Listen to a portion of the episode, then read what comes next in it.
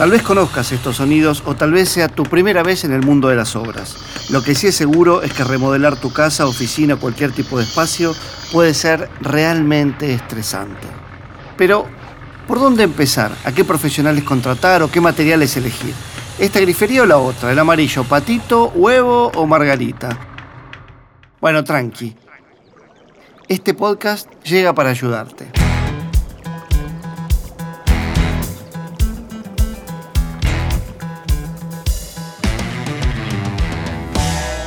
Bienvenidos y bienvenidas a Remodela Tour, un podcast original de Familia Bercomat y una audioguía para remodelar tu casa. Soy Pablo Fábregas y durante estos seis episodios te voy a acompañar por todos los ambientes que puedes renovar en tu hogar. El baño, la habitación, el living, la cocina, la fachada y hasta el jardín o balcón. Vamos a charlar con especialistas que nos van a compartir sus clásicos, tendencias y tips. Queremos que cumplas tu proyecto de vida con éxito y puedas vivir tu espacio como vos querés. Y llegamos al último episodio, la última parada de este tour. Vení, sentate en el sillón, ponete cómodo, ponete cómoda. Hoy vamos a hablar de livings. Cuando yo era chico, el living comedor tenía un espacio específico para el teléfono. Se pensaba como un ambiente especial, cómodo, para recibir llamadas y estar tranquilo, sentado, charlando. Esto un millennial no lo creería, pero les juro que era así. La tecnología avanzó y hoy en día el living se piensa mucho más alrededor del televisor. Los muebles apuntan y se distribuyen hacia la pantalla. El espacio, a lo largo del tiempo, se ha transformado.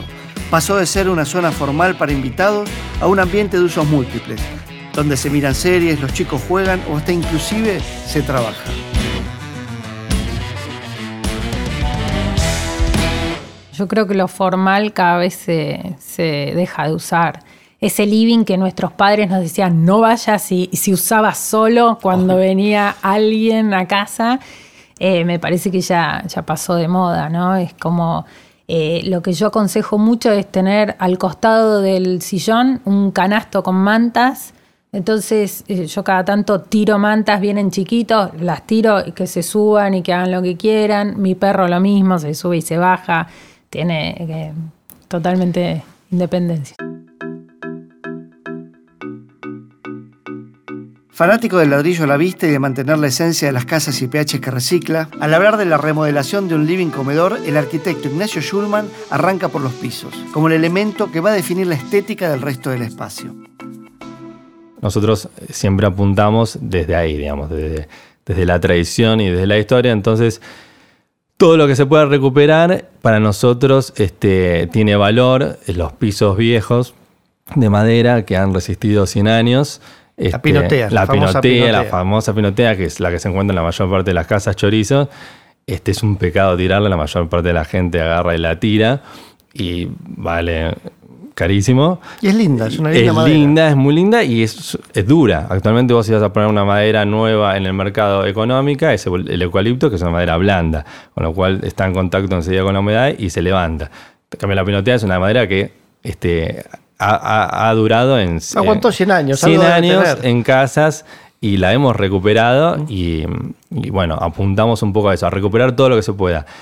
Este, ¿Plastificado o hidrolaqueado? Hidrolaqueado es, es, más natural, es más natural, entonces todo lo que pueda llevar a, volver a lo natural del, material es, mejor. Antiguamente no existía ningún tipo de plastificado, entonces era la cera y, lo, más, lo que más se parece a eso es el hidrolaqueado. Entonces todo lo que sea más natural este, para nosotros este, es mejor.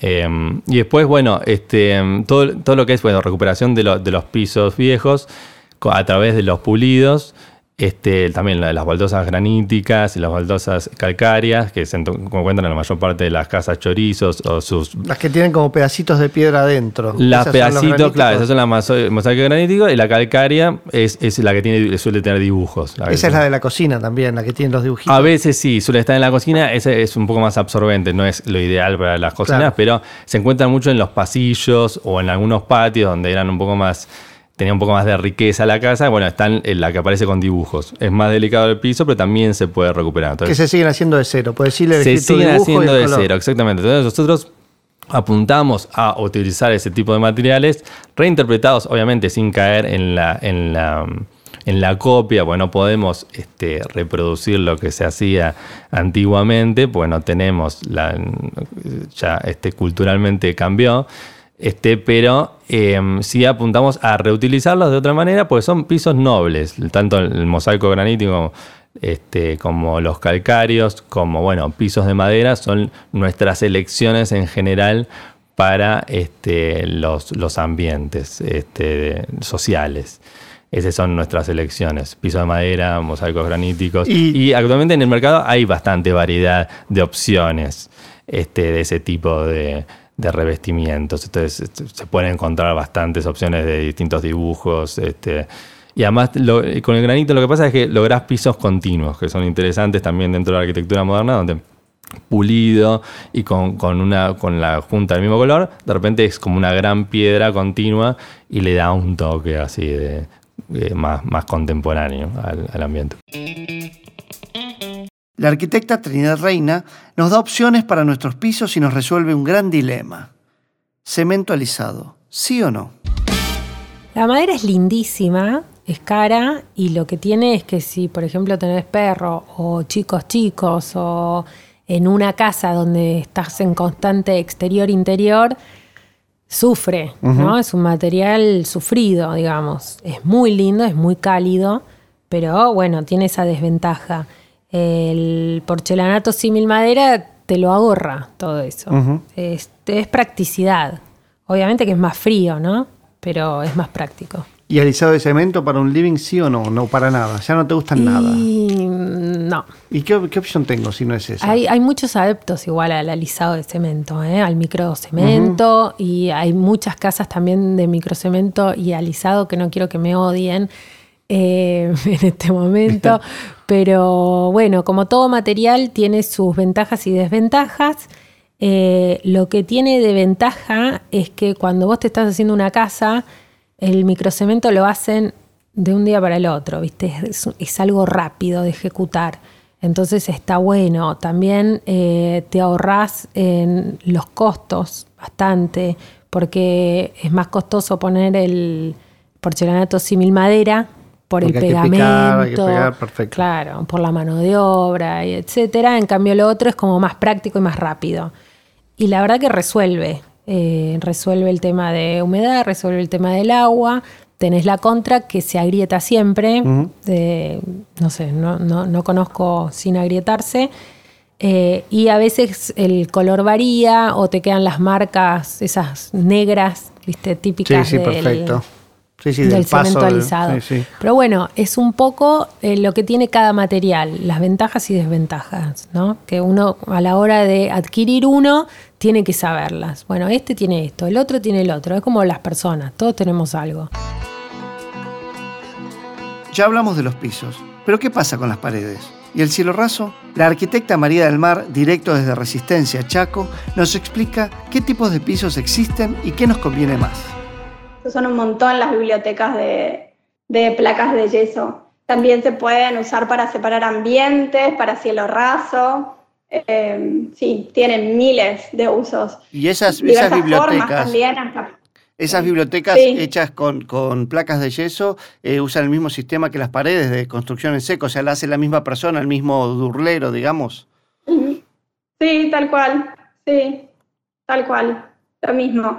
Son unos perfiles metálicos que se van como ensamblando, después se ponen las placas con los tornillos, masilla, es construcción en seco, o sea, ensucia muy poco. Está buenísimo. ¿Y estas placas también las recomendás para, en caso de que tenga una pared muy fea, muy antigua, este, tal vez tiene humedad, eh, ¿funciona hacerlo con placas de yeso antihumedad? ¿Taparlas, digamos, y embellecer el ambiente? Hay placas antihumedad también, hay que avisar al pedirlas. También si van a poner en el baño, son placas especiales, no son las mismas que las que pones en un living o en un dormitorio. Hay placas que son ignífugas, también resistentes al fuego. Son de diferentes colores para que la gente las pueda identificar. Pero sí, hay mucha variedad. Bien, ya tenemos armado el espacio. Queda amueblarlo. Carolina Oleiro, de Victoria Sur Vintage, nos da consejos para crear un espacio nuevo, pero con esencia de hogar. Se está eh, volviendo mucho a los muebles de los abuelos, eh, que en una época uno los, metía en la baulera, los mandaba a galpones o al cuartito de atrás, o los vendían y ahora les, les están dando más valor, sean o no sean caros, no importa la madera que tengan, pero en general tienen un estilo que ya no se reproduce en muebles modernos, lógicamente, eh, y la gente los está apreciando y valorando. No porque sean súper cómodos, porque en general son muebles muy voluminosos que no tienen mucha capacidad de guardado, pero es como tienen un valor afectivo em, que, está bueno que, esté. ¿Y estéticamente te gustan ese tipo de muebles? Sí, me gustan tener uno, dos, por ahí no tener toda la casa súper antigua, sino mezclar. Este, creo que acá eh, el, nórdico ya nos saturó mucho y creo que lo, que es más valioso es cuando uno puede eh, mezclar de manera equilibrada muebles de distintos estilos. Mientras haya un color eh, que aúne y que eh, amalgame todo, vos podés meter tantos muebles de estilo diferente como quieras. Eh, a ver, volvamos sobre ese concepto. Decís que, que exista parte de ese color en todos los muebles de la casa. Claro, que haya, que haya un color, por ejemplo, una caja blanca, un, que haya un color este, mayoritariamente eh, dominante en un ambiente, por ejemplo, un blanco, grises o distintos tonos de gris o blanco pero y, eso te permite también que los muebles puedan ser distintos, ¿no? Cuando vos repetís un patrón de que se repite, ¿no? Que se que lo ves, es como que para el ojo es más este más armónico ver máximo tres colores en un ambiente y, y que no haya cuatro o cinco, que es como ya demasiada información. Pero dentro de esos colores que vos mezcles textiles, almohadones, el tapizado del sillón, muebles y hierros, por ejemplo, metales, eh, hace que el lugar se sienta cálido. Podés tener un living amplio y un living integrado a la cocina y visualmente vos lo podés ir delimitando o armando eh, con alfombras y sectorizando, ¿no?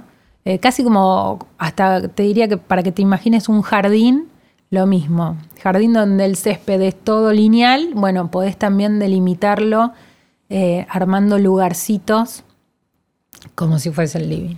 La mesa de un comedor eh, tiene que tener la cantidad de sillas igual a la cantidad integrante de la familia o hay que tener siempre una mesa grande por las dudas. Y yo opto por la mesa grande, pero yo a mí me gusta mucho invitar. Pero por eso es muy importante eh, cada vez que tengo una entrevista con un cliente saber cómo ellos viven, que no es lo mismo una familia numerosa, no es lo mismo un matrimonio solos, eh, no es la misma dinámica de vida. Eh, entonces no hay que ser como tan, viste, no, tiene que ser así WhatsApp. Uno puede ir armando su espacio, pero también sus propios muebles. ¿Qué opciones tenemos para crear muebles a nuevo desde cero? Bueno, ahora se usa un montón el estilo industrial.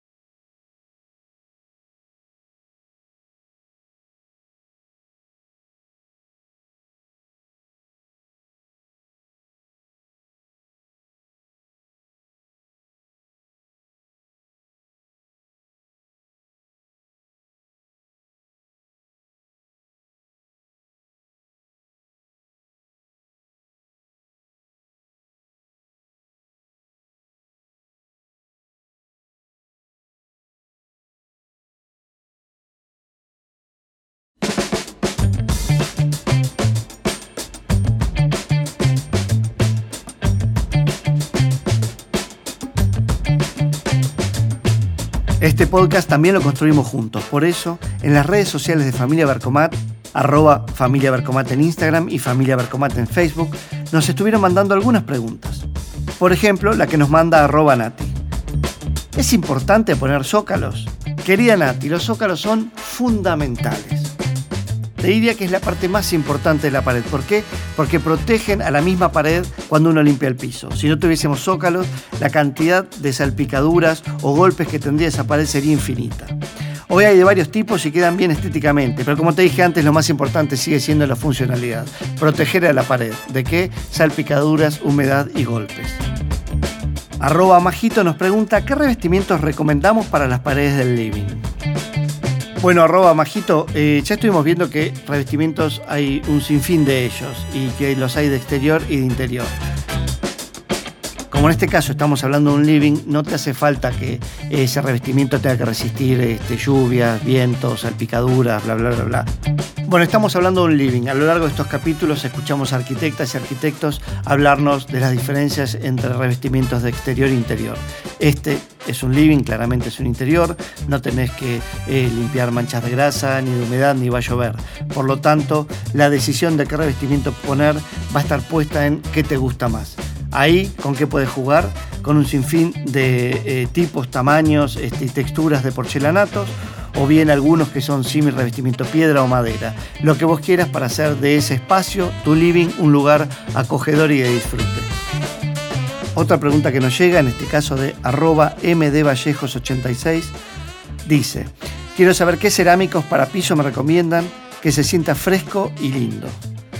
Bueno, em, primero los tamaños. Hay un, hay un montón de tamaños distintos este, de porcelanato, em, pero sobre todo me, me, impactaron a mí y creo que voy a terminar usando uno de esos en mi living.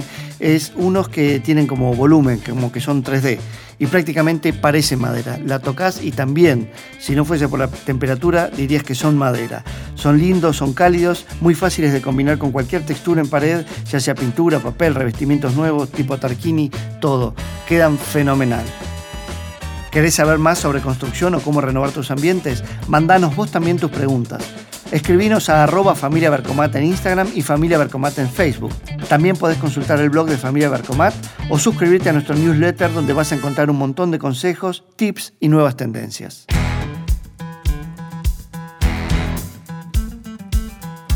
Y llegamos al final de este podcast. Recorrimos y remodelamos baños, patios, jardines y balcones, los dormitorios, la fachada, la cocina y el living comedor aprendimos a diseñar todos los espacios para que sean funcionales, estéticos y duraderos. Pero por sobre todas las cosas, reflexionamos sobre cómo hacer que nuestra casa se sienta realmente nuestra. Muchas gracias por acompañarnos. Remodela Tour es un podcast original de Familia Bercomat producido por Posta en colaboración con Chile. Nos encontrás en las redes sociales como Familia Bercomat. Yo soy Pablo Fábregas. Hasta la próxima.